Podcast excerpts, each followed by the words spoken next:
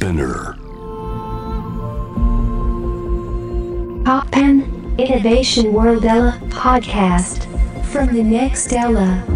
後藤正美がナビゲートしています突破イノベーションワールドエラー。ここからは様々なジャンルのイノベーターをお迎えするトークセッション from the next era。対話の中からイノベーションの種を導き出します。今回お迎えしているのは文化人類学者の松村慶一郎さんです。よろしくお願いします。よろしくお願いします。はい、えーね、以前は岡山の公園でのトークセッションでご一緒して、あの時、ね。あの時は、そうですね、あのなんか、あの、どうやって、なんかこの公園とかそういうコミュニティを、地域の活性化していくのかっていうようなお話を、なぜか僕が呼ばれて松村さんとお話しするという、なんかね、私もな なぜか呼ばれてという感じだったんですけど、よ すごく楽しかったんですけれども、今日はよろしくお願いします。ろしくお願いします。この番組でもですね松村さんの方の暮らしのアナキズムについていろいろ感想を述べたりとかですねはいしておりますけれどもあとはですね後ろメタさんの人類学ね素晴らしい本ですよねこれねそして新刊 T シャケ者たちのお話も今日は伺っていきたいと思うんですけれどもまずは松村さんとはどんな人かというのをですねえーリスナーの皆さんに知っていただきたいと思うんですけれどもエチオピアの農村部でフィールドワークを続けてこられたとはい、そうですね。はいそれはどんな研究として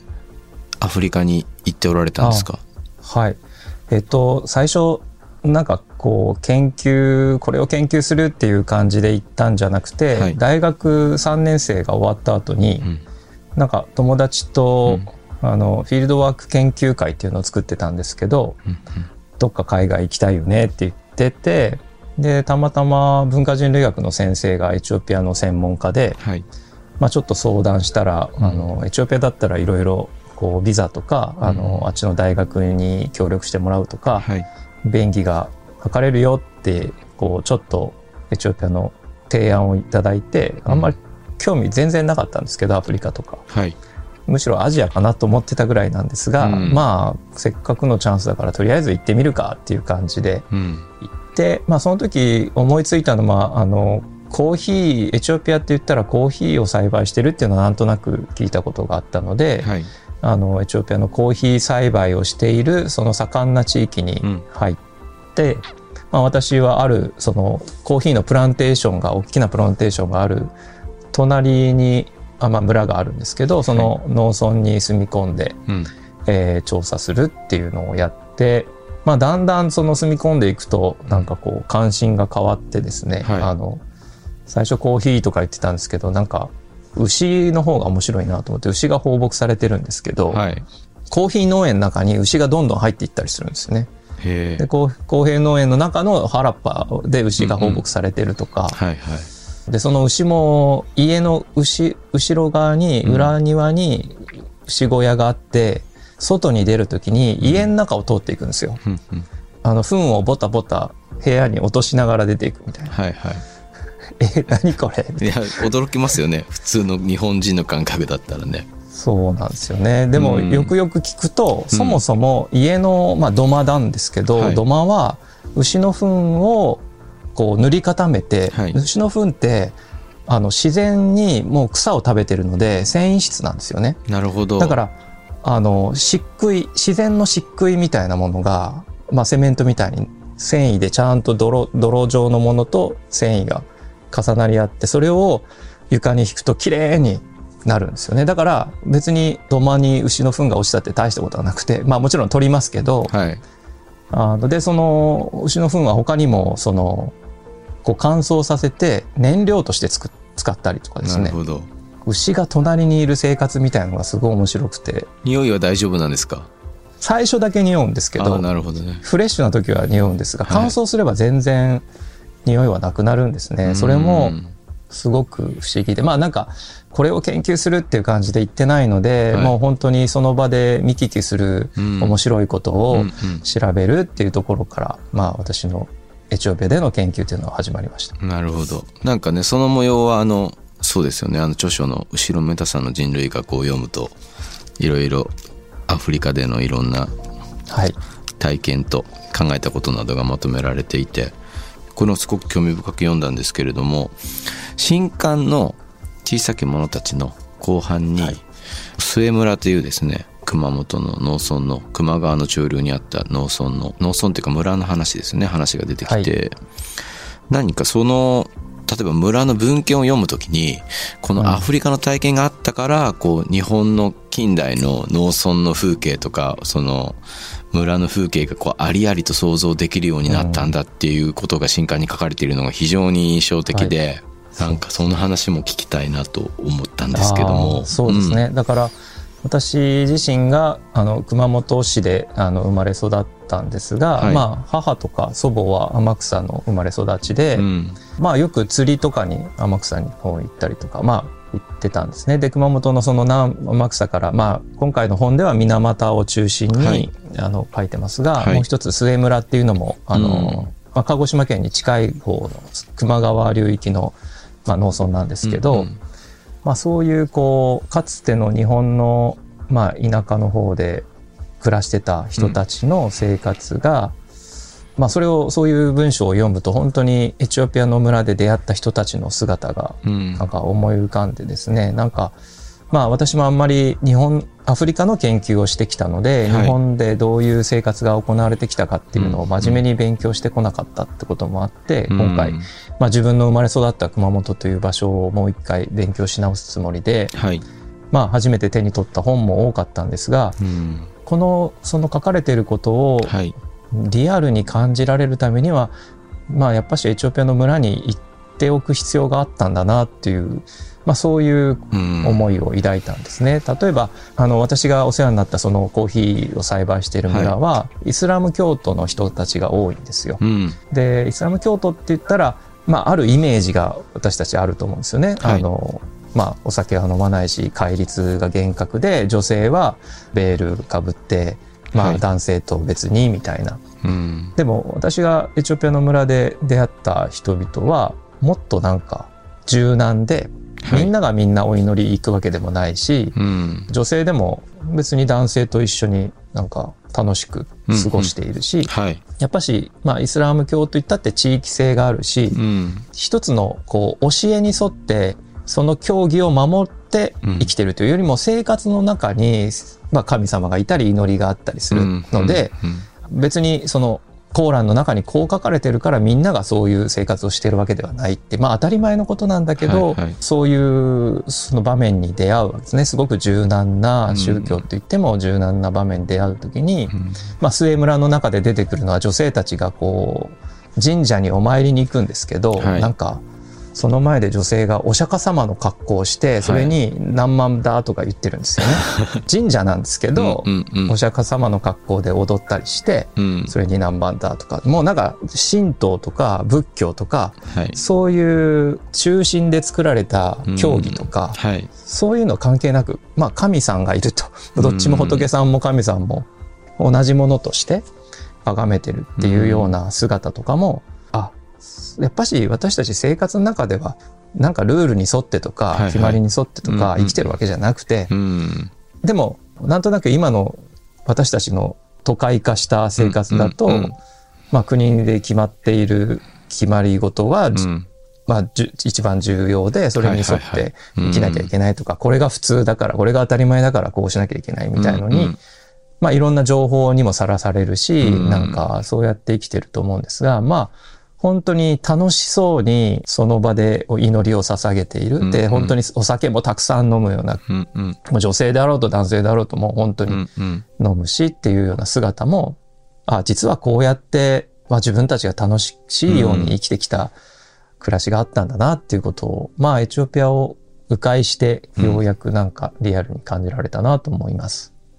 なんか今のお話も聞いてもそうですし本全体読んでもやっぱりフィールドワークをすることによってこうなんていうんですかねある種のネットとかで当たり前に行わ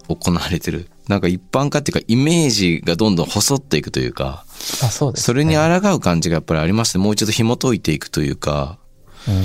本とか読んでても松村さんが書いた文章を読んでいてもそういうことをすごく影響を受けるというかなんかこう今のお話の中にもあったようにこういわゆる社会、まあまあなんていうんですかね、もうちょっと強い国家とか、うん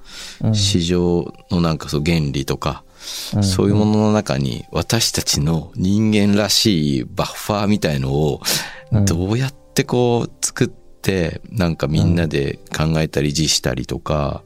それにフェアに保ったりとかうん。そういうのにはどうしたらいいんだろうみたいなことをずっと考えるのにやっぱ後ろめたさの人類学と暮らしのアナキズムはすごくなんかね僕は刺激をいただいたんですよね。ありがとうございます。うん。な、だから、まあ、普通にただのファンとしての感想でしたけれども、はい。あの、うんまあ、後藤さんもずっと、あの、新聞にね、コラムを続けて書かれていて、私もそれずっと読んでて、あはい。私も一時期本当に半年ちょっとぐらいですけど、あのコラム担当させていただいたことがあって、勝手に、あの、なんか、同志のようにあり、がとうございます。まだそう、全然面識なかったんですけど、はい。そう思ってました。はい。そう。で、なんかこの間、京都で藤原達志さんと単行飯食べてたんですけど、はいはいその時も、えー松村さんのお話とかになって、あ、そうですか。で、僕なんかこの間の講演の時のお話で、はい。その、なんか共有値みたいな話になった時に、うんうん。松村さんが、その、お金を払えるってことも非常に重要なことなんだ、みたいな。うんうん僕も藤原さんと同じしたんですけど、なんか何もかも潔癖に、まあ、うん。贈与だけで行われていて、うん。誰もお金が必要じゃなくて、そういうなんかユートピアみたいなものを思い描いたり作ったりしていくと逆に息苦しくて、うん。その中にこう少しのこう、お金を払って回避できる何か責任みたいなのあることが、実はその場にとって救いになったりするんだよって話を講演で伺った時にこう、はっと思って、その話を藤原さんにしたら、僕もなんか同じことをあの松村さんから伺ってその大きな気づきでしたみたいなことを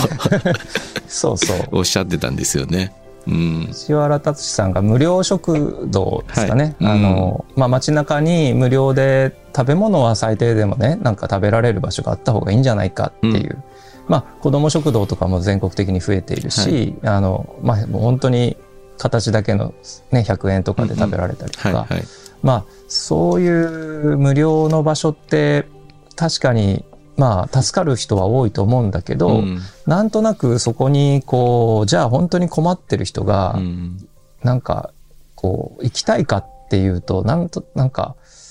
あの、すごい負い目を与えられるみたいな存在になっちゃうわけですよね。そうそうそう。うん。でも、まあ、たとえ100円でも500円でも払うってことは私が選択して、うん。私があなたにちゃんと対価を払える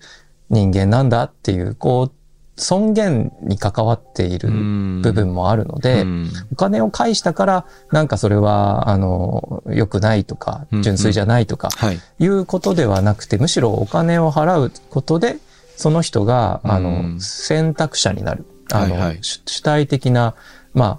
誰かを、誰かのためにそのお金がまた使われる。だから、あの、支援されるだけの人じゃなくて、うん。自分もそれにお互い様で関わっていく関係に立てるっていう意味では、あの、無料食堂じゃなくてちょっとぐらいお金取った方がやっぱいいんじゃないかとか、はいはい。あるいはもう無料食堂的なものは街の安い定食屋さんとしてずっと存在したんじゃないかみたいな話を藤原さんと、藤原さんが飲食論を出された後に、そこで提起されてた、まあ、無料食堂という提案に対して私がなんか言ったことを覚えてくださってたんだなと思いますけど。そのなんか贈与っていう関係性にこう立ち会われちゃうこう不快感みたいなものに、うん。フィールドワークをしてるとこうなんかそういう瞬間に対面したりすることってあるんですかやっぱり？あのですね、まあ、うんエチオピアの村でどういう生活をしてたかっていうと、大体居候なんです。はい。あの、本当農民の方に来ていいよって言われて、うんうん。あ、本当に行っちゃいますよみたいな感じで、あの、うんうん。言ったら、まあ、あっちでは結構そうやってなんか、よそから来た人をちょっとしばらく滞在させるとか普通にあることでもあって、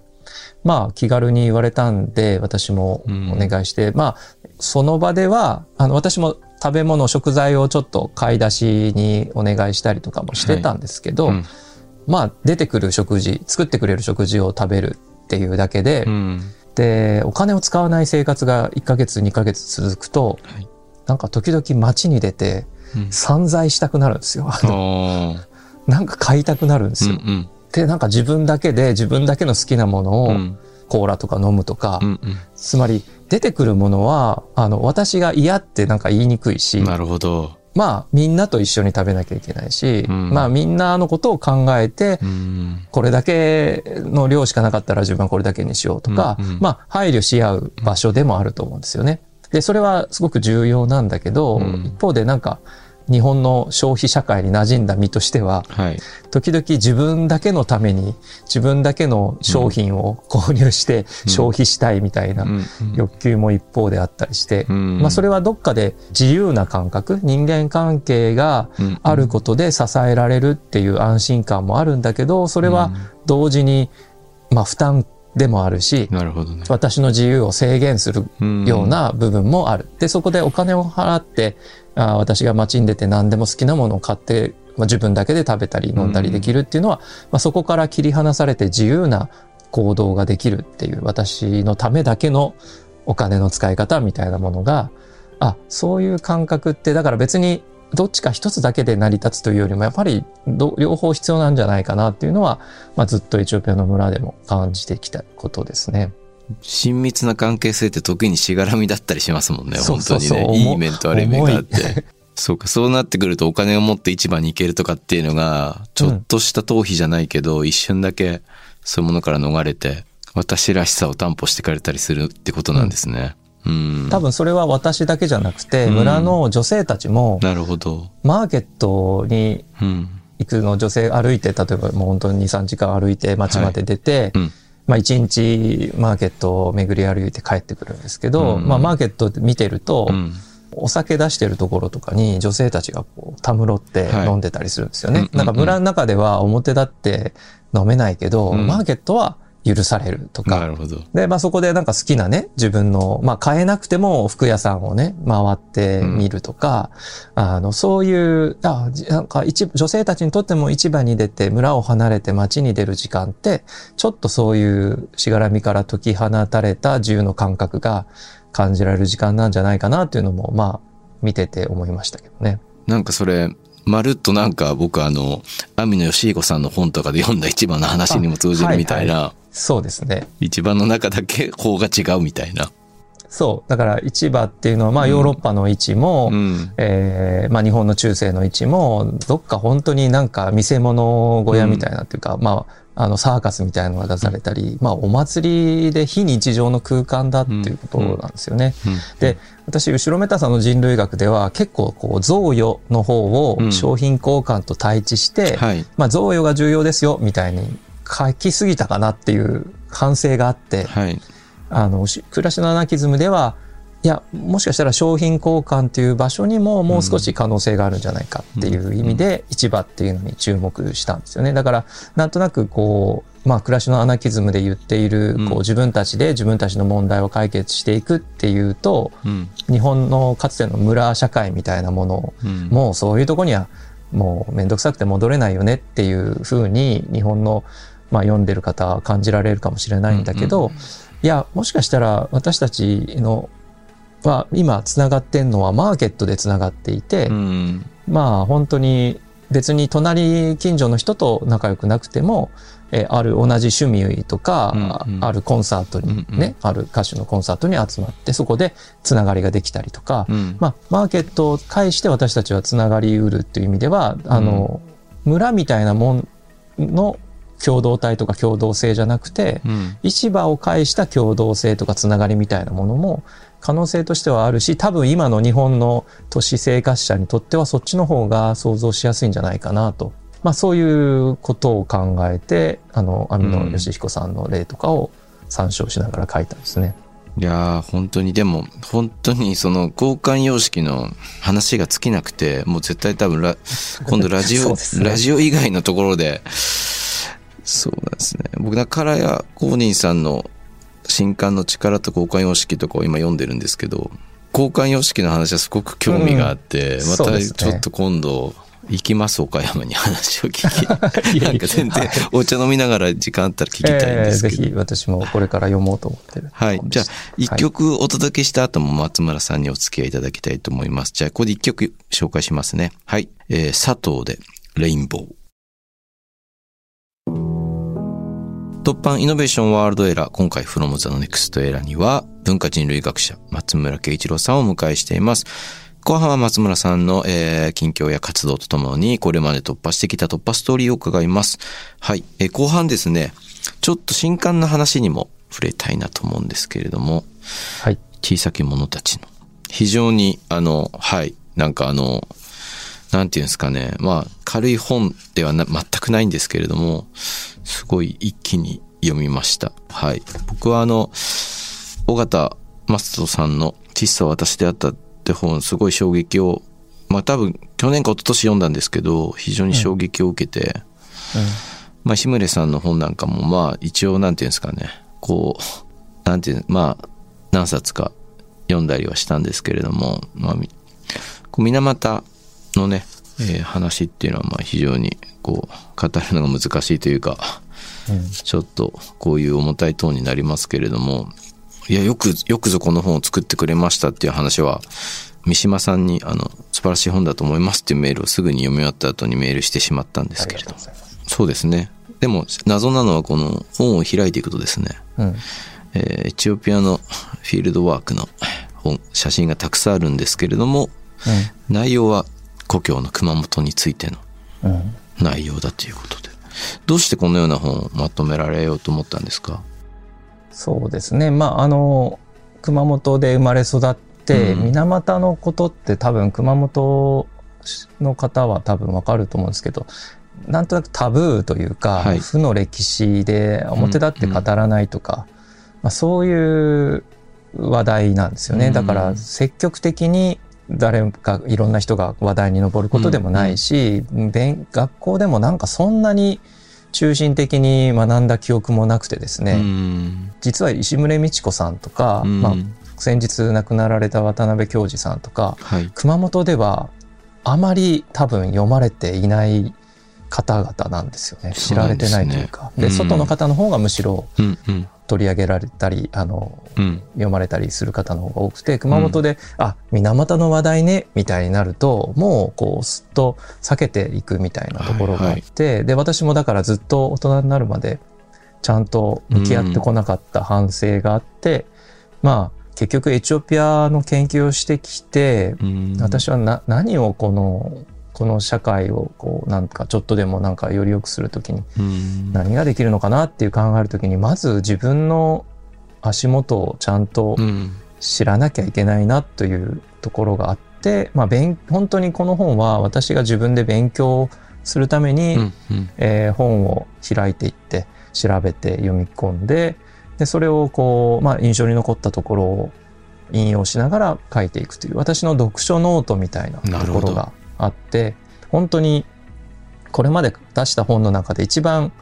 読む人のことをそんな考えてたわけじゃないというか、はいはい。私が自分でやらなければいけないというこうしまあ仕事というか作業としてやってきたっていう本ででもなんかそのさっきお話したように、うん。水俣の本とか増江村の本とか、えー読んで思い浮かぶのがやっぱしエチオピアで出会った人々で、うんうんもしかしたらエチオピアでみああの出会った人たちの暮らしと、うん。まあ本当遠く離れてる距離的には遠いんだけど日本でまああのずっと過ごされてきたいろんな生活、人々の生活っていうのはもうつながってんじゃないかなとなるほど。なんか国が違うとなんか文化が違うとか、うんまあうんあの、まあ、人種が違うとかいろんな言い方をするけど実はなんか土の上で生活してる人ってうん。結構同じように生きてきたんじゃないかなといううん。うんそれはなんか国境とかあーそういうものとは無関係にやっぱしうん。同じような暮らしがあってでその、えーまあ、ここで言ってる小さきものっていうのは、まあ、名もなき人々の生活っていうのは、うん。私たちが歴史を勉強する時とかにはまあ全然出てこないような。人々でうん。まあその歩んできた歴史とかも忘れ去られていくようなもので、だからでもそっちの方が結構ちゃんと勉強しなきゃいけないんじゃないかなと。なんか、偉い将軍様とかね、うんうん。国王とか、そういう歴史の大事件はい。ばかりになんか私たちは目を向けてしまうんだけど、はい。まあ大半の人は本当に名もなきまま生まれて死んでいくうん人たちでこの世界は作られているっていうことを、まあ、改めてなんか認識するような、まあ、本を書いていく中でそういうプロセスになったのかなと思います。いや、本当にあの、そうですね。僕、あの、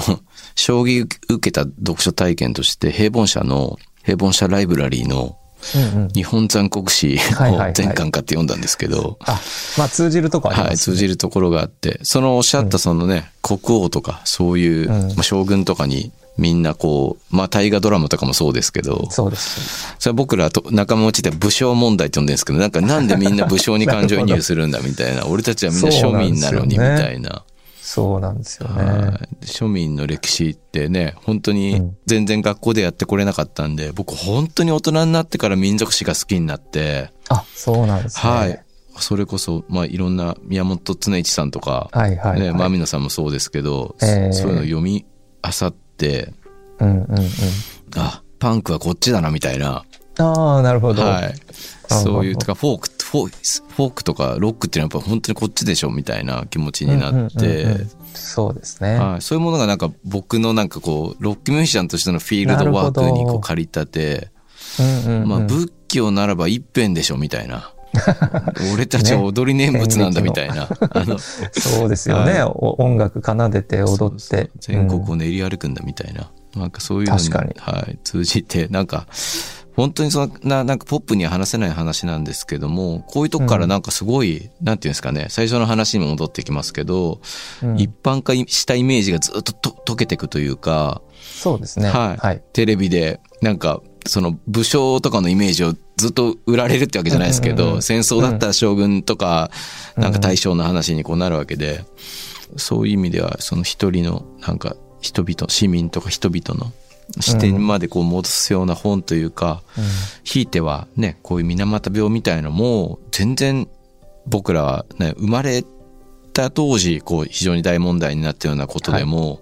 うんうん今の時代でも全然迫ってくるっていうか、そうなんですね。はい、私も今誰かを踏みつけているのかもしれないみたいな、うんうんうんうん。そういう気持ちにもなりましたこの本を読んで。うん。いやなんか本当に水俣病事件と言われるまあ本当に水銀垂れ流しでそれでうん。多くの人が殺されてしまうというようなうん。状況はでも同じようなことは繰り返し起きているんですよね、はいうん。だから遠く終わった話ではなくて、はい。今もあちこちでうん。同じようなことが起きている。でそこでまああの一番弱い人たちにしわ寄せがいって、うんまあそういう人たちに苦しみを押し付けることで一部の平和な生活みたいなものが保たれている。この構造とかはやっぱし変わらないなという部分もすごくありますしね。うんなるほど。ありがとうございます。ぜひぜひラジオを聞いてる皆さんも、えー三島社からの新刊、小さき者たちのね、手に取っていただけると嬉しいです。はい。えーそれではですね、えーいろいろお話伺ってきましたけれども、最後にですね、様々な壁を突破してきた松村慶一郎さんが今活躍しているステージの扉を開いた突破ストーリーを教えてください。あの、これ事前に言われた時に、あ、私なんか全然突破してきた感じがしないなと。突破してなかった。突破してきたかなっていう、うんうん確かにねなんかあのいやすごくしんどい時期とかもやっぱあったんですけど、うんその時ってどうしてたかなと思ったら本当ひたすら時が過ぎるのを身を小さくして待ってたみたいな感じもあるし、まあ、どうしようもない時って本当どうもがいたってダメだしで物事が展開していく時って私が突破していくというよりも、うんなんとなく周りになんか導かれて抜け道に、あ、スルッとなんか、あ、気づいたら出てたみたいな。うんうんだから、なんか正面、その壁に向かって正面からぶつかって突破していくみたいなうん感じで、はい。あんまり生きてこなくて、うんなんとなく、多分、エチオピアのフィールドワークとかもそうなんですけど、大変なこといろいろ起きるんですけど、うんまあそこでやっぱし、まあ、助けてくれる人が出てきたり、はい。まあ、あるいは本当にこっちが面白いんじゃないか、さっきのコーヒーのことを調べようと思ったんだけど、牛の方が気になるな、みたいな、るほど。こっちが面白いんじゃないかみたいのにちょっと正直になっていくというか、はい。当然私、だから研究者になるって大学を卒業してみんな同級生が就活して、うん。会社とか勤めて、はいで、なんかね、社会人になって成り立てとか、地元帰ると同窓会とかやるんじゃないですか。はいうんと、みんなね、なんか働き始めて、